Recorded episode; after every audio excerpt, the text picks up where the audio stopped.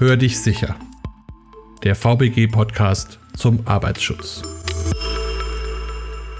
Hallo und herzlich willkommen zu einer neuen Folge unseres Podcasts Hör dich sicher. Heute geht es um das Thema Hitze im Büro. Deutschland stöhnt unter 30 und mehr Grad. Wir begrüßen Andreas Stephan von der VBG, der schon mal bei uns zu Gast war. Wenn Sie sich bitte kurz vorstellen würden.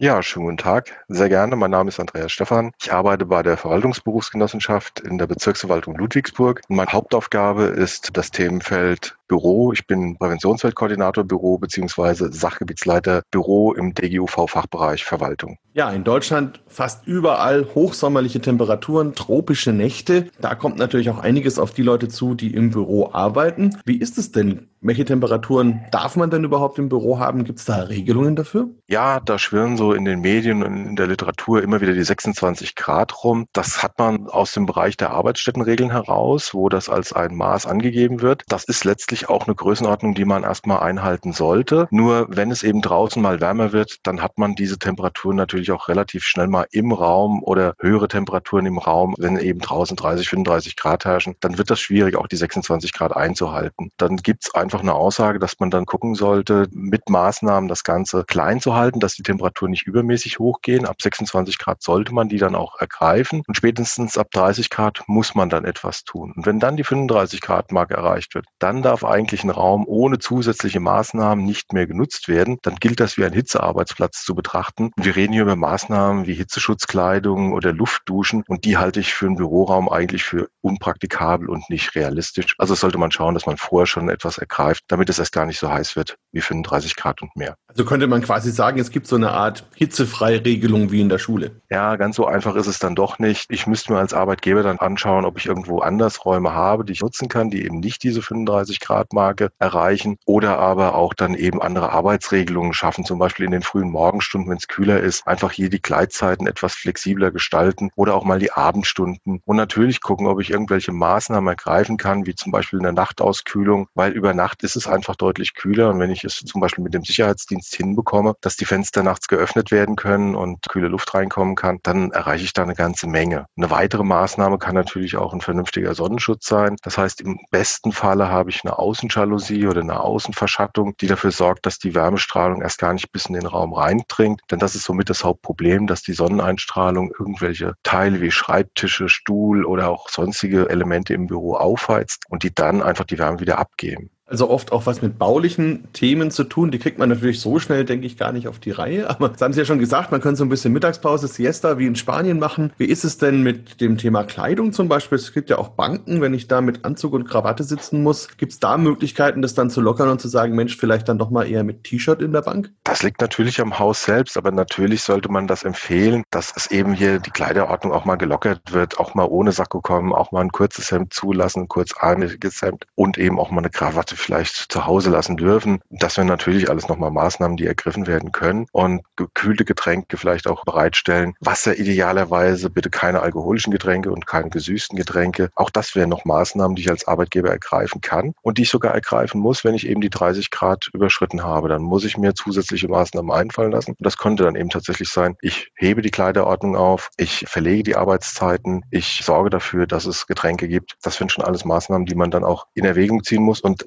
aus diesem Potpourri, was es dort gibt, muss ich mir auch was aussuchen und muss es dann auch umsetzen, um es eben besser und erträglicher zu machen für die Beschäftigten. An wen wende ich mich denn, wenn ich jetzt Mitarbeiter bin und es ist eben so in meinem Büro und, und irgendwie passiert von selber nichts? Gibt es da einen Ansprechpartner dafür? Per se natürlich erstmal das Unternehmen selbst, also sprich die Vorgesetzten in direkter Linie. Die sollten das entsprechend regeln für mich, dass ich also meinen Vorgesetzten, meine Vorgesetzte anspreche und die dann entsprechend bei der Unternehmensleitung nachfragen. Natürlich kann ich mich dann auch nach außen wenden. Ich könnte die Gewerbeaufsicht Aufsicht als kontrollierende Behörde ansprechen oder auch die Unfallversicherungsträger, die Berufsgenossenschaften beziehungsweise Unfallkassen und mich dort beraten lassen und vielleicht auch darum bitten, dass man vielleicht mal im Unternehmen vorstellig wird, wenn es denn gar so unerträglich wird. Nun haben ja viele Unternehmen auch Klimaanlagen. Auf der anderen Seite ist jetzt gerade mit dem Thema Corona natürlich das Thema Luftaustausch in verschiedenen Räumen auch sensibel. Gibt es denn da Verbreitungswege? Wie sind denn da die Erfahrungen? Klimaanlagen sind auch vorher schon durchaus im Gespräch gewesen. Also ich muss sie zunächst mal regelmäßig warten und kontrollieren, Filter austauschen, sodass sie also nicht schon per se zu einer Keimschleuder werden, weil sie einfach etwas im Raum drin aufgreifen. Schimmelpilze ist eigentlich mit eines der Hauptprobleme. Und unter Corona-Gesichtspunkten ist es natürlich noch knackiger, weil ich jetzt natürlich dann Viren verbreiten kann. Das heißt, wenn ich einen Umluftbetrieb, und den haben viele Klimaanlagen einfach aus energetischen Gründen, damit ich eben nicht ständig die heiße Luft von draußen komplett runterkühlen muss, recycle ich einen Teil der schon im Raum vorhandenen kühlen Luft. Und dieser Umluftbetrieb sorgt aber natürlich dafür, dass ich jetzt dann Viren verteilen würde. Also entweder muss ich dann ein besseres Filter einbauen in diese Anlage, die zum Teil im medizinischen Bereich verwendet werden. Das ist auch fraglich, ob die Anlage das überhaupt verkraftet, ob das überhaupt machbar ist. Oder aber ich muss dafür sorgen, dass sie ausschließlich im Frischluftbetrieb betrieben wird, also keinerlei Umluftanteil, sodass ich eben nicht Viren auch aus anderen Räumen vielleicht sogar ansauge und sie dann im Gebäude verteile. Und wenn die Anlage das nicht kann, dann muss man eigentlich die Empfehlung aussprechen,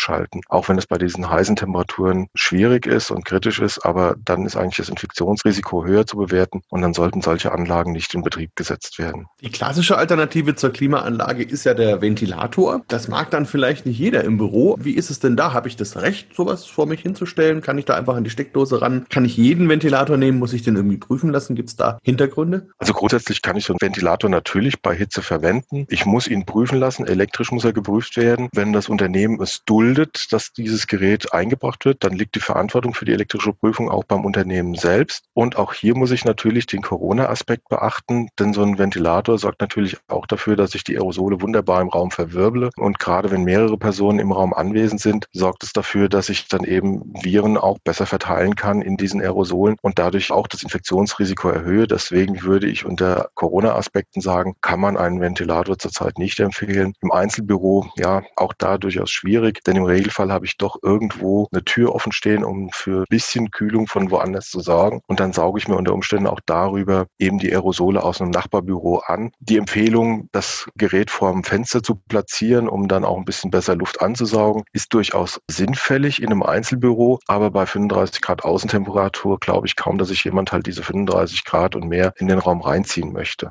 Wie ist es denn, wenn jemand im Homeoffice ist? Gibt es da auch Regelungen zu dem Thema Hitze oder ist es da den Leuten mehr oder weniger selbst überlassen? Wenn wir über das Homeoffice sprechen im Sinne von mobilem Arbeiten zu Hause, dann greift das Arbeitsschutzgesetz. Das ist ja nicht gerade wenig. Und auch sonstige Regelungen, die am Arbeitsschutzgesetz dranhängen. Dann müsste ich über die allgemeine Gefährdungsbeurteilung gehen. Wenn jemand einen Telearbeitsplatz hat, der also wirklich komplett eingerichtet ist, dann kann und muss ich natürlich auch die Arbeitsstättenverordnung heranziehen. Und dann greifen natürlich auch die entsprechenden technischen Regeln dazu. Und dann würde auch hier das gelten. Aber es liegt natürlich in der Verantwortung des Beschäftigten, denn er hat das Regime über seine Wohnung und nicht der Unternehmer. Und der Unternehmer kann nur darauf hinweisen, lieber Mitarbeiter, lieber Mitarbeiterin, achten Sie darauf, dass es eben vielleicht den Arbeitsplatz nicht dort eingerichtet wird, wo es so knallerheiß wird. Und na klar, habe ich nur begrenzt Möglichkeiten. Wenn es denn so ist, dann schauen eben auch hier die frühen Morgenstunden oder mal die Abendstunden nutzen, wenn es wieder kühler wird und nicht in der prallen Mittagshitze, wenn die Sonne direkt auf dem Dach steht, dort arbeiten, wenn es eben mehr als 35 Grad unter Umständen sogar wird an diesem Platz. Gibt es denn aus Ihrer Praxis heraus noch so Tipps oder Erfahrungen, wo man sagt, Mensch, da sind gute Ideen gekommen, das könnte man als Tipp auf jeden Fall weitergeben?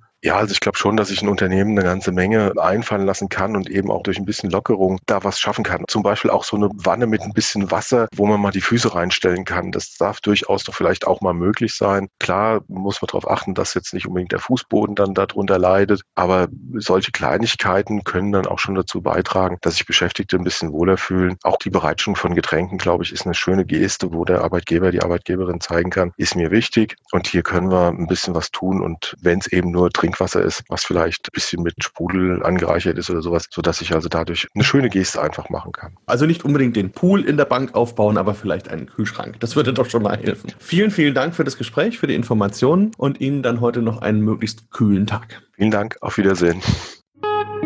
Weitere Informationen erhalten Sie unter www.vbg.de, der E-Mail-Adresse podcast.vbg.de sowie in den Show Notes für jeden einzelnen Podcast.